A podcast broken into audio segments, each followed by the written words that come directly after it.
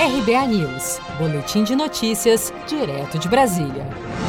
Senado aprova projeto que obriga hospitais privados a ceder leito a pacientes com Covid-19. O plenário aprovou o uso de leitos ociosos da rede particular de saúde para o SUS. As vagas disponibilizadas serão para internação de pacientes com Covid-19 e síndrome respiratória aguda grave. Para o senador e médico Humberto Costa, o diferencial da proposta é que o leito permanecerá sob administração privada, mas com regulação pública. A requisição é parte de um processo de planejamento. Muita gente fez. Não é uma coisa para ser feito de, um, de uma hora para outra. Ele vai, faz a requisição, recebe o espaço, monta, contrata os profissionais, regula, começa a administrar, a bancar aquilo ali. O que nós estamos querendo é, numa situação emergencial, poder utilizar um leito que é ocioso mediante o pagamento de uma indenização justa.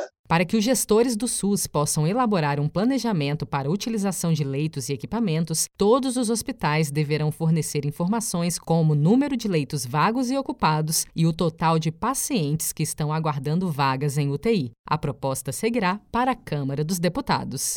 Com produção de Gisele Monteiro, de Brasília, Daniele Vaz.